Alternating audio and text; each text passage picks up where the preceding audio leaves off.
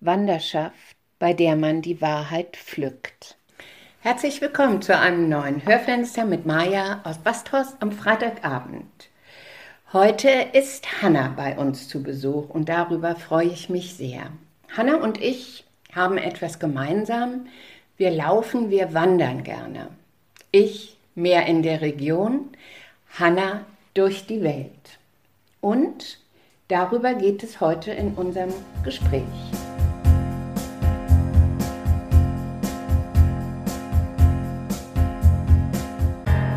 Hanna, herzlich willkommen bei uns. Du lebst mit deiner Familie in Hamfelde bei Hamburg. Du bist Mutter von drei Kindern. Du arbeitest auch noch. Das ist ja schon mal ein Volltime-Job an sich. Wie kriegt ihr das denn hin, dass du immer einfach losgehen kannst? Ja, wir haben drei Mädchen im Alter von fünf, sieben und neun Jahren und ein sehr volles Wochenprogramm, die Schule, die Hobbys, der Musikunterricht und wir beide sind berufstätig. Das ist wirklich sehr getaktet in der Woche. Das klappt aber gut. Wir haben zum einen einen tollen Freundeskreis im Dorf. Die Kinder sind bei den Nachbarn immer willkommen. Wenn ich nicht da bin, dann dürfen, wir, dürfen sie nach der Schule zu den Nachbarn gehen. Die, dann haben wir die Großeltern, die auch gerne aushelfen. Ein großes Glück.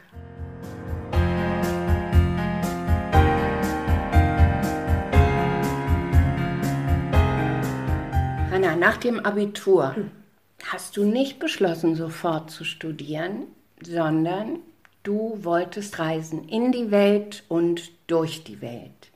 Wann hast du diese Sehnsucht, in die Welt zu gehen und alles sehen zu wollen, das erste Mal gehabt? Also, ich bin mit 16 zum ersten Mal geflogen tatsächlich nach Südamerika. Und zwar habe ich ein Austauschjahr als äh, Schülerin in der 11. Klasse in Venezuela gemacht, war mhm. für ein Schuljahr in Südamerika. Und ähm, das war eine ganz tolle Zeit. Das war eigentlich das prägendste und schönste Jahr meines Lebens. Und ähm, das hat sehr die, diese Reiselust in mir geweckt und hat mir ganz viel äh, Vertrauen gegeben und vor allen Dingen erstmal genau die Reiselust äh, geweckt. Also es hat mir die, die gezeigt, wie, wie wunderbar, wie groß die, die Welt ist, wie vielseitig. Und ich war 16, also es war, ich war ja noch fast ein Kind. Mhm. Also es, war, es folgten daraufhin viele äh, Aufenthalte, auch noch vor dem Abitur, ähm, in Mittel- und Südamerika, in sozialen Projekten mit Straßenkindern und Praktika habe ich gemacht. Und dann. Da muss ich mal jetzt zwischenfragen, mhm. bist du dann zusammen mit einer Orga oder von einer Organisation aus dahin geflogen? Ja, da waren es noch Organisationen. In einer Gruppe? Äh, in einer Gruppe, ja, und dann aber auch alleine in den Projekten. Also wir waren in Mexiko war ich einen, einen Sommer lang, sechs Wochen die Sommerferien im Straßenkinderprojekt. Das ging um IJGD aus, aus äh, Deutschland, aus Berlin. Es gab verschiedene Projekte, auch am Strand mit äh, ein Schutzprojekt mit Schildkröten waren manche. Ich war im Straßenkinderprojekt und so wurden wir oder konnten wir die Projekte auswählen. Ich wurde vorbereitet mit anderen Jugendlichen mhm. zusammen. Ich war nicht, nicht alleine. Und es war ein wie ein Programm. Wir wurden auch nachbereitet. Es gab Supervision und so. Ja. Ich bin genau. Aber trotzdem habe ich auch diese Projekte genutzt und bin vor und nachher auch alleine gereist durch mhm. Mexiko. So war auch vor dem Abitur bin ich unterwegs gewesen. Und das hat dann immer mehr diesen Wunsch entstehen lassen, dass ich nach dem Abitur, wo ich wusste, ich habe Zeit, nicht gleich studieren möchte, sondern die Zeit nutzen möchte. Wo ging es denn dann hin? Ich habe ja. ein One-Way-Ticket gekauft. Ein One-Way-Ticket? Ein One-Way-Ticket von Hamburg nach Reykjavik. Es war ganz, ganz toll. Ich habe ich hab mich so darauf gefreut und ich habe dann vorher das Nötigste eingepackt, wirklich nur das Nötigste und ich wollte so wenig wie möglich dabei haben. Und ähm, ich habe jetzt als Vorbereitung auf dieses Interview nochmal alte Tagebücher gelesen und weiß noch, habe wiedergefunden und weiß es auch noch, wie ich ähm, in Hamburg am Flughafen in mein Tagebuch geschrieben habe, Hallo Welt, ich komme. Und ich habe mich so darauf gefreut und ich war so frei und war 20 Jahre alt und ja, wusste nicht, wann ich wiederkomme. Also und das war so schön. Ich wollte einmal um die Welt, es hat nicht ganz geklappt. Ich bin ein Jahr später in Bolivien krank geworden, so dass ich zurück musste, was auch gut war. Also dann, dann habe ich angefangen zu studieren. Aber es fing mit Island an und es war wunderschön, dort anzukommen und zum ersten Mal durch Reykjavik zu laufen, ohne große Pläne zu haben. Ich habe dann auf dem Ponyhof gearbeitet und mir so immer wieder mit Jobs auch das Geld verdient. Das hatte ich auch geplant. Also mhm. ich habe da vier Wochen auf dem Ponyhof gearbeitet gegen Kost und Logis und habe auch ein bisschen ein kleines Taschengeld bekommen und bin dann mit dem Schiff über die, den Nordatlantik auf die Färöerinseln, nach mhm. Schottland und weiter nach Irland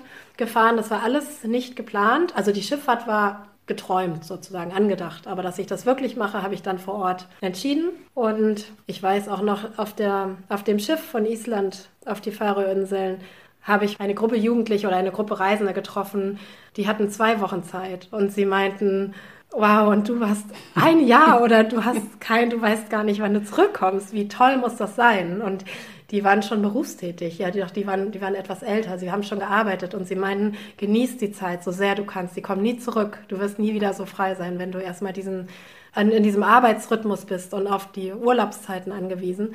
Das hat mich immer so bestärkt und bekräftigt und ich habe gemerkt, das ist so richtig, was ich tue.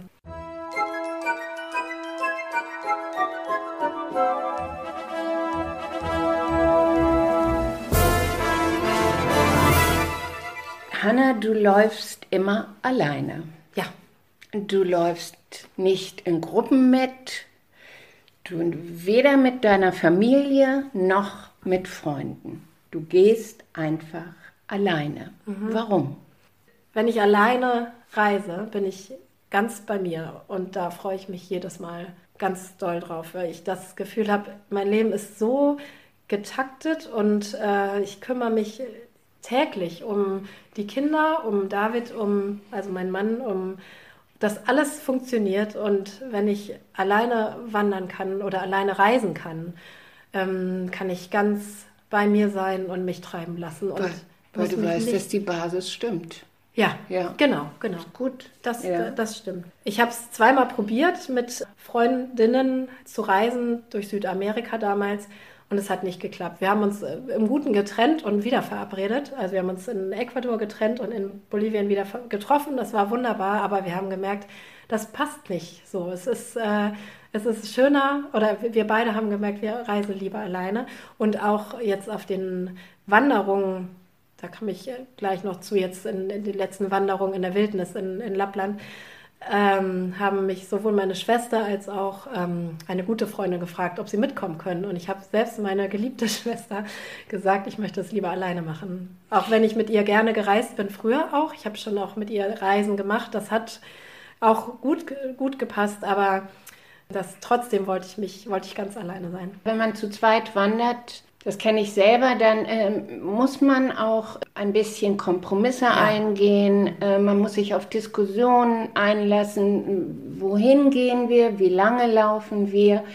Ich kenne das von mir selbst, dass ich dazu manchmal nicht bereit bin, nee, genau. diese Gespräche mhm. zu führen. Ist das ja. sowas? Genau das ist es. Und das, mhm. genau das ist der Grund. Mhm. Ähm, auch wenn ich die Freundin und auch meine Schwester natürlich sehr, sehr gern habe, möchte ich einfach keine Kompromisse eingehen müssen. Ich möchte das ganz alleine entscheiden und habe gemerkt, je, ich möchte meinen Gedanken auch nachgehen können und mich mit Dingen auseinandersetzen können und, und möchte einfach nicht diskutieren und nicht sprechen. Auch wenn wir sagen können, jeder macht sein Ding und jeder liest sein Buch und so. Das geht bestimmt, aber gerade jetzt in den letzten Jahren, wo ich die Kinder habe und wo die Zeit eh so knapp ist, im Alltag habe ich keine Zeit für mich. Und mhm die suche ich mir dann ganz gezielt auf diesen Reisen.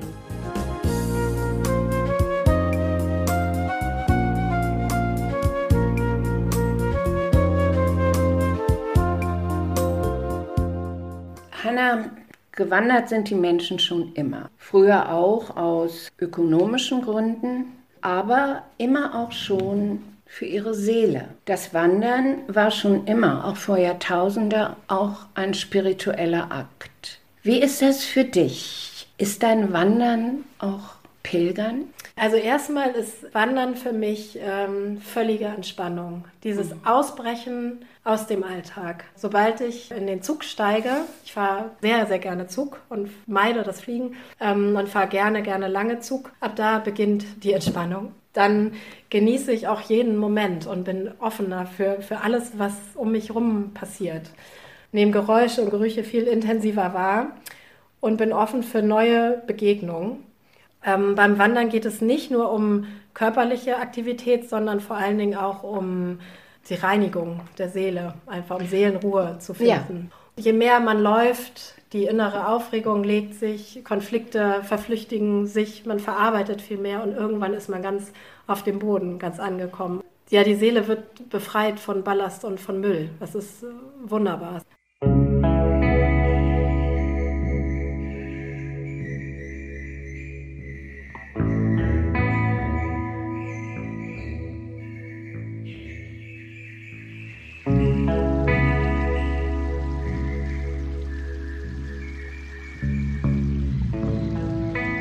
Pilgern, ich bin ja nach Israel gefahren vor drei Jahren. Das war schon Pilgern. Da habe ich bewusst äh, biblische Orte aufgesucht und wollte dorthin mit meinen eigenen Füßen. Und da ist etwas mit dir passiert in Israel. Das hast du mir mal erzählt. Ich bin bewusst nach Israel gefahren, um diese biblischen Orte zu besuchen. Wo warst und du da? Von Tel Aviv bin ich nach Nazareth gefahren. Das wollte ich so gerne. Ich habe vor vielen Jahren mal in Göttingen auf einer Studentenparty einen, einen Mann aus Nazareth getroffen und habe gedacht, das gibt es wirklich Nazareth. Und so ist der Wunsch gewachsen, dort auch mal hinzufahren. Naja, es gibt sehr viel biblischen Tourismus in, äh, in Israel, mhm. wo man gleich auch mit aufgesogen wird. Aber trotzdem ist es einfach wunderbar, am See Genezareth entlang zu laufen und es fühlt sich einfach ganz besonders an. Und dann bin ich nach Jerusalem gefahren und bin viel durch die Stadt gelaufen und war in Bethlehem. Und das war somit das äh, Beeindruckendste, in der Geburtskirche, aber auch in, in Jerusalem, in der Grabeskirche zu stehen mhm. und selber da zu sein. Das ist ähm, Wahnsinn. Es mhm. war wirklich, wirklich beeindruckend. Und das war schon eine Art von Pilgern.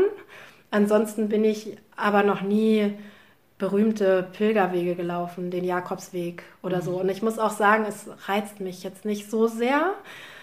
Mich hat der Norden, also Lappland, die Wildnis reizt mich ähm, viel, viel mehr. Ich kann gar nicht sagen, dass das mich nicht so reizt, den Jakobsweg zu laufen, aber es ist vor allen Dingen die Wildnis, die es mir so angetan hat. Diese Einsamkeit in, in Nordschweden, das ist schon vielleicht eine Art von Pilgern, wenn man Pilgern als eine Form des Wanderns versteht, wo man zu sich selbst findet und auf der Suche ist. Aber es hat dann nicht den Hintergrund, dass ich religiöse Pilger-Wallfahrtsorte aufsuchen möchte. Mhm. Das, das vielleicht nicht. Aber dieses, äh, dieser Reinigungsprozess der Seele, über den du auch ja, sprichst, ja. Ähm, ist ja auch mit einer Erfahrung, die man beim Pilgern haben ja. kann.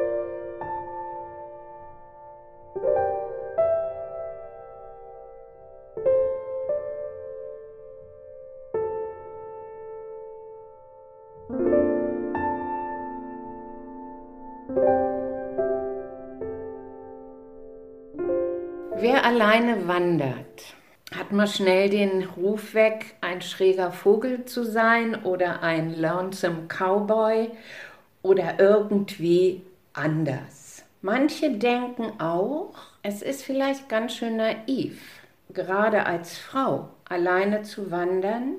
Es gibt ja doch äh, gefährliche Orte. Du bist äh, zum Beispiel auch durch den Jemen gelaufen. Du warst im Mittleren Osten das sind ja auch Krisengebiete. Es waren und es sind immer noch Krisengebiete. Hanna, wie ist das äh, mit der Angst? Also als erstes mal ist es mir eigentlich relativ egal, was die anderen da denken, ob mhm. ich jetzt als, ja, wie hast du es genannt? Lonesome Cowboy oder so. Ach, heute muss man ja Cowgirl sagen. Cowgirl. Ähm, ich bin früher als Jugendliche in Südamerika sehr naiv gewesen. Und da habe ich wirklich bin ich in äh, Gefahrensituationen reingekommen, die wirklich gefährlich waren. Also ich bin einmal im Nachtbus, im Überlandbus ähm, von Militärs in einen Busch gezogen worden, eine Buschhütte und die wollten meinen Pass und irgendwas hat nicht gestimmt. Letztendlich wollten sie Geld und mich hat gerettet, dass ich ein Handy dabei hatte und, und ein Telefon und eine Nummer, um meine Gastfamilie anzurufen. Das war sehr gefährlich und das hat, mhm. ähm, Gott sei Dank ist mir nichts passiert. Ja. Und auch auf Dank. einer Wanderung in den Anden, wo ich das Wetter unterschätzt hatte und in Sommerkleidung in Schneesturm geraten bin. Also es waren wirklich sehr, sehr gefährliche Situationen. Das ist heute nicht mehr so. Ich bin durch die Kinder sehr viel vorsichtiger geworden mhm. und habe ähm, versuche solche Gefahrensituationen gleich zu meiden. Also ich ähm, habe gelernt, umzukehren und Nein zu sagen und lieber zu verzichten und abzuwarten. Und das äh, hat sich geändert. Und sobald die Angst kommt, weil irgendeine Situation unheimlich wird, drehe ich um oder, oder verzichte. Aber ich habe auch keine, ich habe keine Angst, weil ich gelernt habe, ähm, wir sind alle Menschen und es ist so spannend. Man kann mit jedem sprechen. Und ich hatte, habe ge richtig gemerkt, wie ich auch Vorurteile abgebaut habe und mich getraut, muss ich einfach trauen, die Menschen anzusprechen und sich Hilfe zu holen, wenn man in Gefahrensituationen kommt. Angst habe ich tatsächlich nicht. Viele fragen mich oft, hast du nicht, bist du nicht einsam oder hast du nicht Angst, allein zu sein? Ähm, ist dir nicht langweilig? Was machst du mit dir? Hm. Ich fühle mich nicht einsam, ich fühle mich frei. Das kann das ich total die totale verstehen. Freiheit. Genau. Also man geht alleine, aber man ist ja hm. nicht einsam. Nein. Man ist mit sich, man ist genau. mit seiner Gedankenwelt und man ist angebunden an die Natur. Ja die zum Zuhause ja auch wird während des Wanderns. Das ja, ist sehr interessant. Das ist gut, dass du das sagst. Ich habe auch darüber nachgedacht. Die erste Wanderung letztes Jahr in Lappland war ganz, ganz aufregend und am ersten Tag, an, an meinem ersten Wandertag, hatte ich das Gefühl, das Ziel ist, mein Ziel ist, am Zielort anzukommen. Ich hatte mir eine Route von, es waren 130 Kilometer und ich, das war mein Ziel, dort anzukommen. Und die Wildnis war hat sich angefühlt wie ein Gegner, ich, die ich bezwingen muss.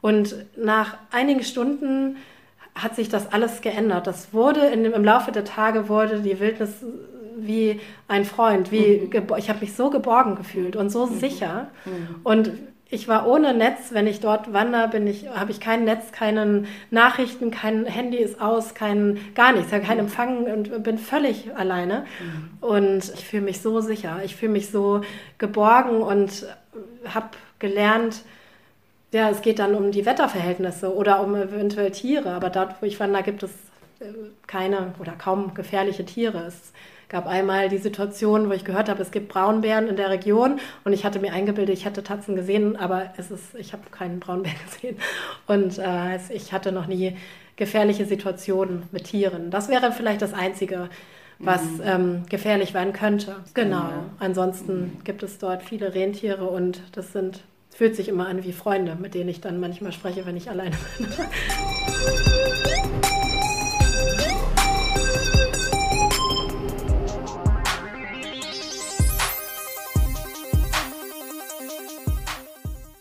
Du hast keine Angst. Ich finde das äh, wunderbar und ich äh, frage, du hast Vertrauen ins Leben. Mhm. Ja, ich glaube, das ist eine Voraussetzung, die man haben muss. Und wenn du wanderst, kümmerst du dich nur um die essentiellen Dinge, um die es sich wirklich, genau. also über die man nachdenken muss. Wie mhm. wird das Wetter und ähm, was ist da jetzt? Und jetzt kommt ein wichtiger Punkt. Bevor du losgehst, legst du eine Route fest. Das heißt, wenn du jetzt durch Lappland läufst, dann legst du fest, dass du immer am Abend eine Hütte mhm. erreichst. Genau, das ist, so. das ist so. Das lege ich so fest. Ich bin noch nicht mit Zelt gewandert. Das würde ich auch gerne mal machen dann ist man natürlich noch freier und kann überall zelten. Es gibt ja das Jedermannsrecht.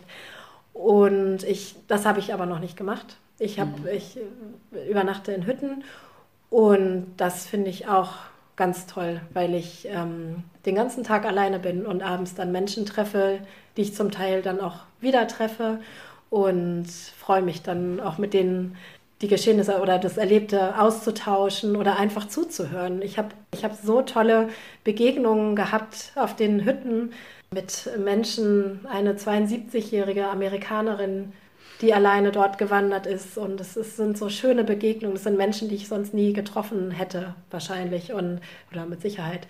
Und das Schöne an diesen Begegnungen, man, man erlebt die Momente so sehr, so intensiv. Und wahrscheinlich wird man sich nie wiedersehen. Es ist, man verabschiedet sich mit einem Lächeln oder einer Umarmung, aber man mhm. wird sich nicht wiedersehen. Aber es bleibt so viel. Und ich denke immer noch dran, an gewisse Situationen.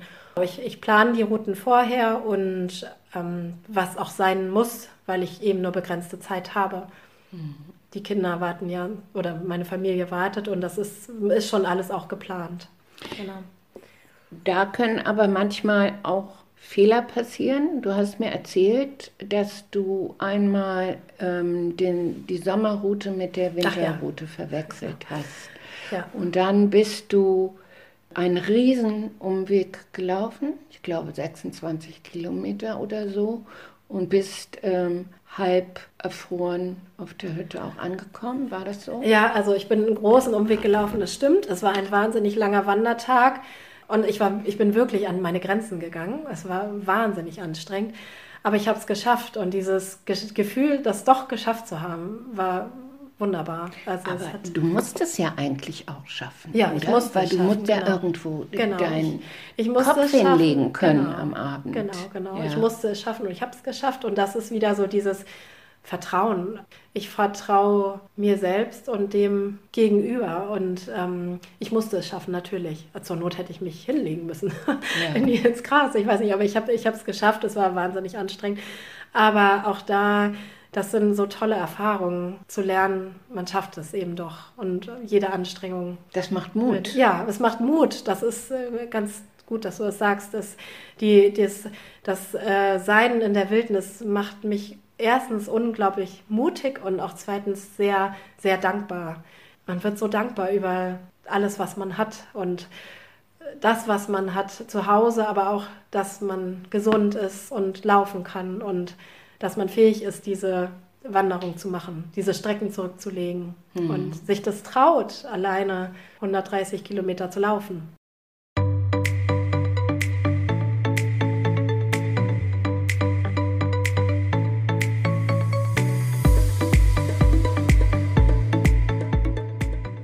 Ich habe von Menschen gelesen, die also während ihrer Wanderung wirklich eine Form von Transformation durchlebt haben. Auch durch Gefahren, die auf den Wanderungen entstanden, wo genau das, was du sagst, Vertrauen mhm. und Mut gefragt ist. Die sich auch bewusst darüber waren, wie viel sie eigentlich zu Hause besitzen mhm. und wie wenig man wirklich fürs Leben braucht. Geht dir das auch so? Ja, das, das geht mir auch so. Und ich finde es jedes Mal, wenn ich merke, die, die Wanderung geht langsam zu Ende, ich habe nur noch so ein, zwei Tage, werde ich richtig wehmütig, weil ich denke, ach nein, ich, ich möchte hier gar nicht weg. Ich freue mich natürlich auf meine Familie. Aber dieses Gefühl, ich komme der Zivilisation wieder näher und sobald ich das Handy anmache, kommen erstmal 70 Nachrichten, blinken mm. auf. Es ist schrecklich. Also mm. das, und ich versuche immer ganz, ganz viel von dieser Ruhe, die, die ich habe und diese Stille, diese wunderbare Stille mitzunehmen und in mir zu tragen. Diese Erfahrungen, die geben mir so viel Kraft.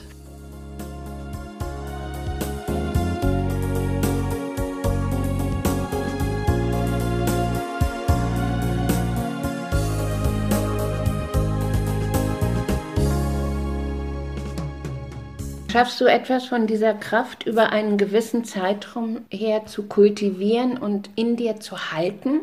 Oder ist das ganz schnell vorbei und du bist wieder in, in dem, sagen wir mal, ruhig Trott ja, dazu? Ich schaffe es schon, aber nicht so viel und so lange, wie ich mir das eigentlich wünsche. Auf jeder Zugfahrt zurück denke ich, bin ich so erfüllt und so gelassen und entspannt und nehme mir vor, dass ich das ganz tief in mir und ganz lange bei mir behalten möchte. Aber der Alltag holt mich doch relativ schnell wieder ein. Mhm. Und was auch in Ordnung ist. Wir mhm. leben diesen Alltag und wir sind glücklich. Es, darum geht es gar nicht. Aber es, es ist schon, ich, ich sehne mich dann oft danach zurück. Aber alleine die Gedanken an diese Stille und an diese Weite und an diese, diese Einsamkeit, die geben mir dann doch wieder so viel Kraft. Mhm. Und das, doch, das nehme ich mit in den Alltag und ich bin gelassener geworden, auch im Familienalltag. Ja. Es gibt schon so etwas, was einen dann äh, schneller stabilisiert. Das ja, finde ich auch ja, ja. oft. Weil äh, diese inneren Bilder, die sind auch immer so abrufbar. Mhm. Ja, und das ist so schön, mhm, finde genau. ich. Genau.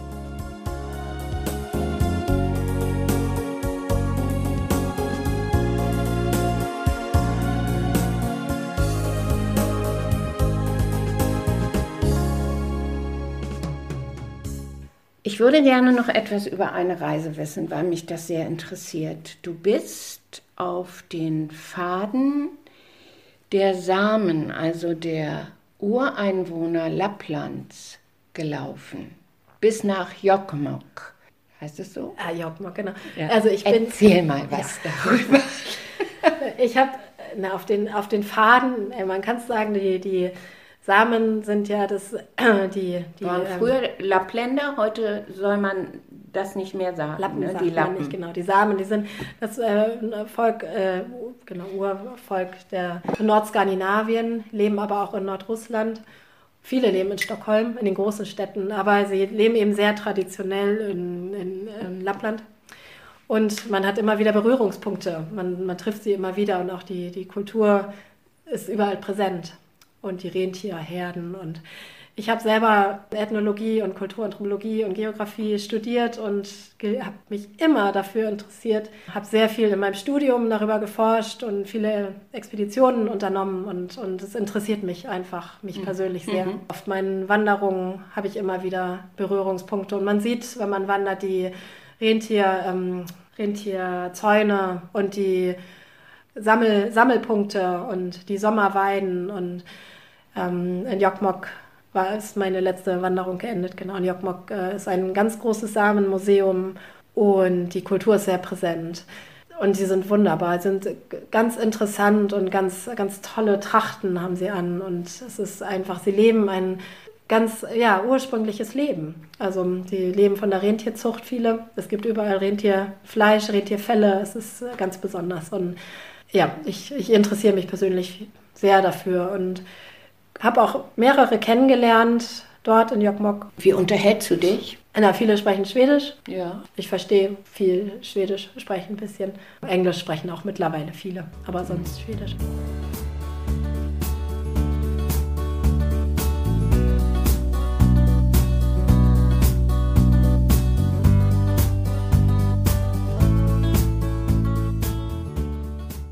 Wenn du jetzt äh, auf all deine Reisen mal zurückguckst, gibt es so ein Land, wo du sagst, ja, das war eines mit der schönsten Erfahrungen, die ich gemacht habe? Oder gibt es auch das Gegenteil, dass du sagst, ach nee, da müsste ich jetzt nicht mehr wandern? Na, zum Wandern, zum wirklichen Wandern mit meinem blauen Wanderrucksack und der Emailletasse würde ich tatsächlich immer wieder nach, nach Lappland fahren. Zum Reisen kann ich das jetzt gar nicht so sagen. Es gibt kein Land, wo ich nicht wieder hin wollen würde. Der Nahe Osten hat mich sehr geprägt. Ich bin sehr gerne in, habe in Syrien mal am gearbeitet am Goethe-Institut und ich habe äh, wunderbare Zeit, auch Monate in, im Nahen Osten, in der arabischen Welt gehabt. Das hat im Jemen, ich habe wunderbare Frauenwelten und ich habe mich richtig eingelebt dort und, und es waren ganz tolle Zeiten, aber dort würde ich jetzt in der jetzigen Situation sowieso mhm. kann man dort nicht mehr hin. Es, es gibt viele Länder, es gibt zu viele, es gibt so viele Länder, die so schön und äh, interessant sind. Aber jetzt in meiner jetzigen Situation, wo ich äh, begrenzte Zeit habe, würde ich, zieht es mich immer nach Norden. Planst du was Neues? was Neues? Ich plane weiter zu wandern. Wirklich. Also diese Wanderung alleine, die möchte ich gerne jedes Jahr weitermachen oder fortführen. Da freue ich mich auch jedes Mal.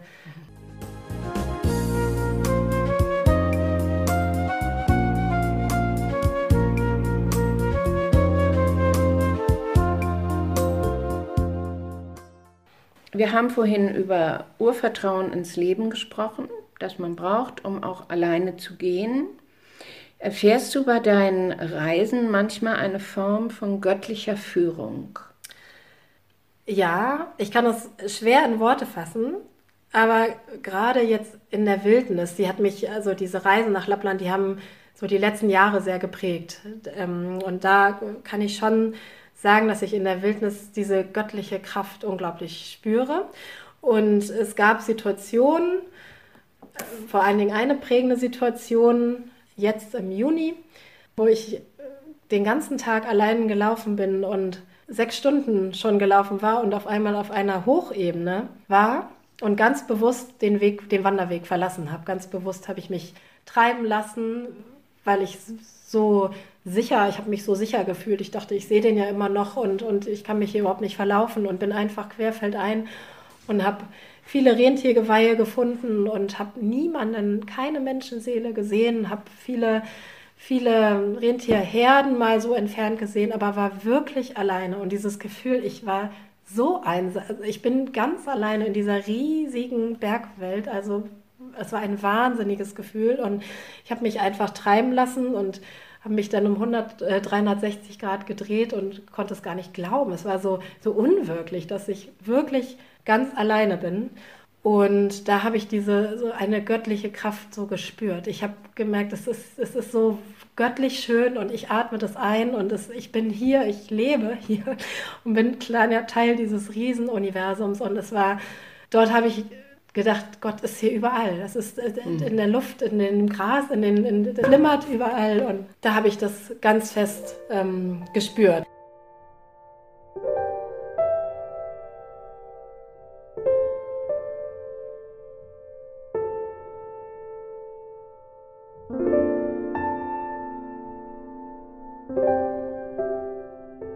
Ich glaube, ich war noch nie so alleine in der Natur, in so einer Weite. In einem, man hat hinten am Horizont die Berge gesehen und ich hab, es war niemand da. Und ich hatte noch vier Stunden bis zur nächsten Hütte. Also es war wirklich, ich war wirklich, wirklich alleine und ich habe mich so sicher gefühlt. Mir hätte nichts passieren können. Ich wurde richtig getragen von dieser Stimmung. Es war ganz besonders.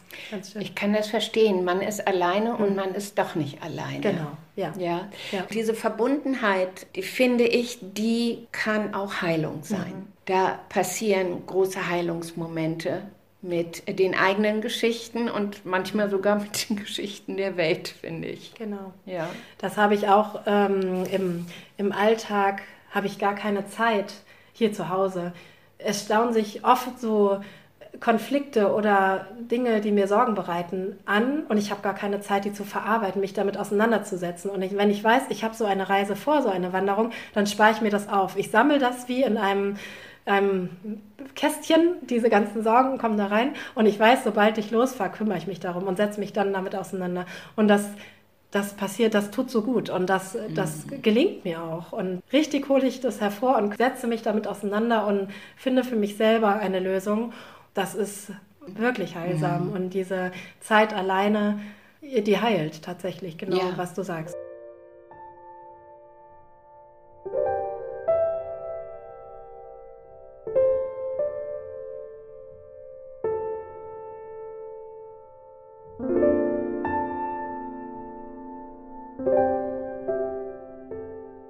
Ich glaube auch, wenn man so in Unwegsamkeiten kommt, hier kann man mal schnell sagen, ach, kannst du mir das mal machen oder ja, so. Aber ja. da bist du auf dich angewiesen. Du musst auch lösungsorientiert sein. Ja. Und ich finde, da wird so viel Kraft freigesetzt, was wir alles schaffen können. Genau.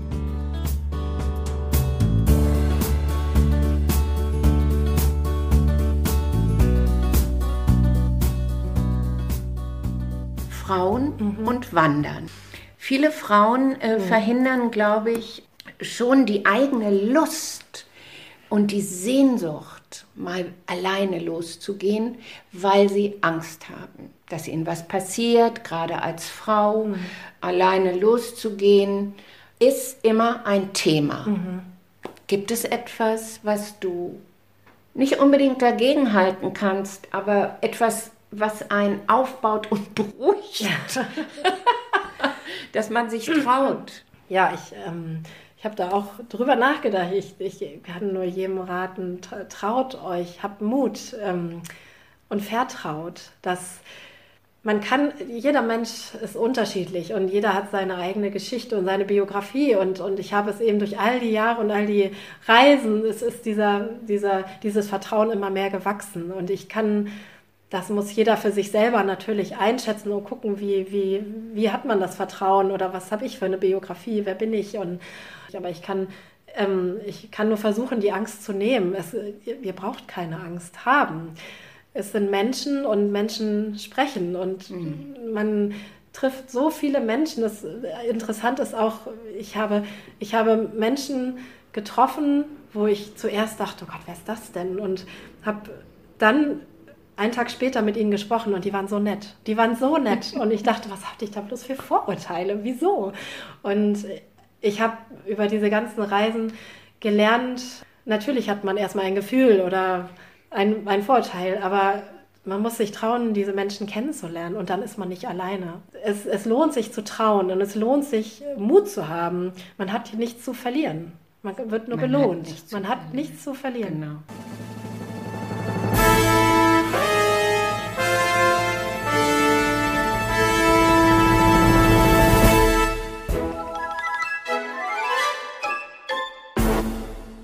Du hast mir erzählt, auf deinen Reisen hast du immer angefangen auszusortieren. Wie war das? Ich habe tatsächlich versucht, so wenig wie möglich mitzunehmen und im Rucksack zu haben, weil ich selber gemerkt habe, zu viel Ballast versperrt mhm. den Blick auf das Wesentliche. Je mehr ich dabei habe, desto schwerer ist erstens der Rucksack und desto mehr Dinge habe ich, um die ich mich kümmern muss und sorgen muss und gucken muss, ob ich alles dabei habe. Und ich habe immer geguckt, was brauche ich nicht, was kann ich, auf was kann ich entbehren. Und dann habe ich von Zeit zu Zeit ähm, Pakete gepackt und die nach Hause geschickt. Und es war wahnsinnig aufregend ein Jahr später, als ich dann wieder in Hamburg ankam, diese Pakete zu öffnen und zu sehen, was ich dann alles so aussortiert hatte. Das waren Kleidungsstücke, aber auch Steine und, und Flyer und, und Prospekte von Sehenswürdigkeiten und Schriften und alles Mögliche. Alle Details oder kleine Gegenstände, die ich nicht entsorgen wollte, die mir schon wichtig waren, aber die ich eben nicht auf meinem Weg brauchte. Ich bin immer mit einem ganz leichten Rucksack gereist. Und wenn ich gesehen habe, viele haben sich dann Souvenirs gekauft oder noch waren shoppen, das habe ich versucht nicht zu tun, auch wenn es mir manchmal schwer fiel. Aber ich habe es nicht getan, weil es so schön ist, so wenig wie möglich dabei zu haben. Nur das, was man wirklich zum Leben braucht. Und dann so essentielle Sachen sind auch wohl Pflaster, genau. so Salben, ein bisschen was von äh, Medikamenten natürlich eine kleine Reiseapotheke, Blasenpflaster, Salben mhm. und so. Auf den Wanderungen jetzt hatte ich immer so 11 Kilo. Das Gute ist, das Wasser kann man trinken aus den Flüssen. Man muss kein Trinkwasser mitschleppen. Das ist sehr hilfreich.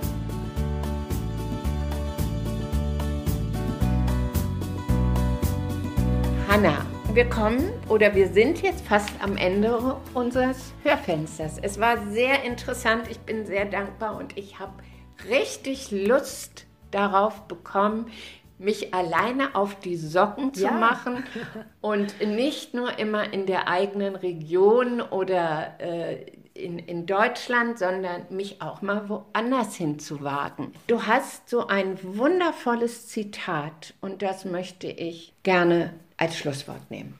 Wandern und Muße ist nicht Handeln. Wunschlosigkeit ist leicht zu ernähren. Bedürfnislosigkeit braucht keinen Aufwand. Die alten Weisen nannten das Wanderschaft, bei der man die Wahrheit pflückt. Das ist es. Wir haben nichts zu verlieren. Ja. Ich danke dir. Dankeschön.